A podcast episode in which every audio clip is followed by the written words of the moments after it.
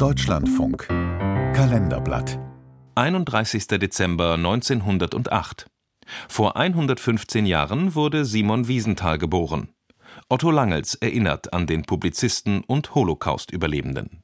Ich weiß, ich habe eine verwundete Seele und diese Wunden werden niemals heilen, denn ich habe zu viel gesehen. Simon Wiesenthal war 70 Jahre alt, als er so auf sein Leben zurückblickte. Der österreichisch-jüdische Architekt und Holocaust-Überlebende, bekannt geworden als sogenannter Nazi-Jäger, bezeichnete sich selbst lieber als Rechercheur. Ich bin in einem Lande, dessen Staatsbürger ich bin, ein ungebetener Gehilfe der Justiz. Simon Wiesenthal kommt am 31. Dezember 1908 in Butschatsch nahe Lemberg zur Welt, damals Teil Österreich-Ungarns, heute Ukraine. Er studiert in Prag Architektur, heiratet und führt in Lemberg ein Büro, bis er nach dem deutschen Überfall auf die Sowjetunion verhaftet wird.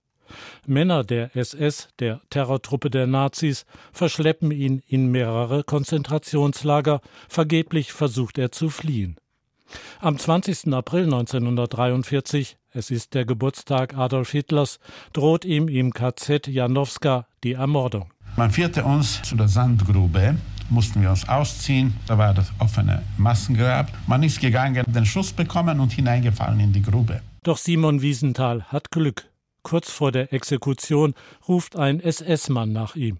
Seine Fähigkeiten als Zeichner sind gefragt. Man hat mich gebraucht für ein Transparent, auf dem stand, wir danken unserem Führer. US-Truppen befreien ihn schließlich Anfang Mai 1945 aus dem KZ Mauthausen in Österreich. Ein geschwächter und ausgemergelter Überlebender, der einzige seiner Familie. Der Berliner Historiker Wolfgang Benz vor einigen Jahren im Deutschlandfunk für mich ist er eine tragische Gestalt, ein Mann, der die Schrecken des Konzentrationslagers überlebt, einer, der kein normales Leben führen kann, weil die Schatten der Vergangenheit 89 ermordete Verwandte ihn nie loslassen. Erst nach monatelangem Suchen findet Simon Wiesenthal seine zwischenzeitlich totgesagte Frau Zieler wieder. Sie hat den Holocaust als Zwangsarbeiterin im Ruhrgebiet überlebt.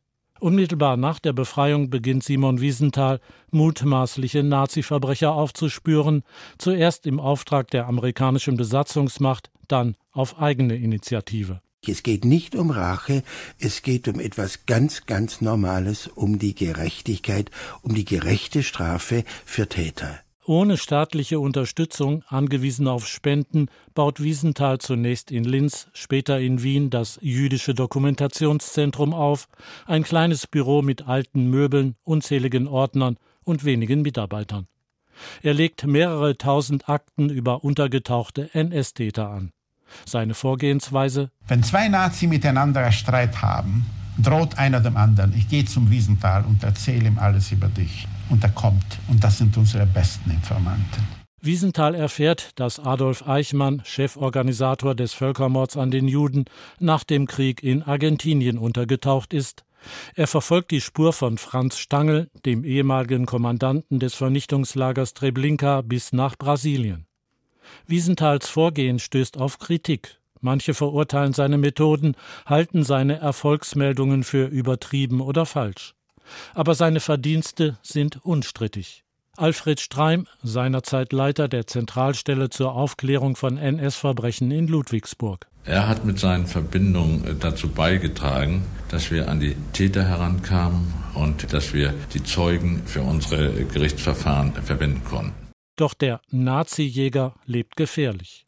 Im Juni 1982 wird ein Bombenanschlag auf sein Haus in Wien verübt. Es war eine große Explosion kurz vor Mitternacht. Glücklicherweise war die Explosion doch nicht so schwer, dass Wiesenthal und seine Gattin Schaden davon getragen hätten. Wiesenthals Wirken ist nicht nur rückwärtsgewandt. Er nutzt seine Bekanntheit, um immer wieder davor zu warnen, dass sich ein Verbrechen wie der Holocaust wiederholen könne. Wenn es geschehen konnte innerhalb eines so kulturellen und zivilisierten Volkes, wie das deutsche Volk ist, dann kann es überall geschehen.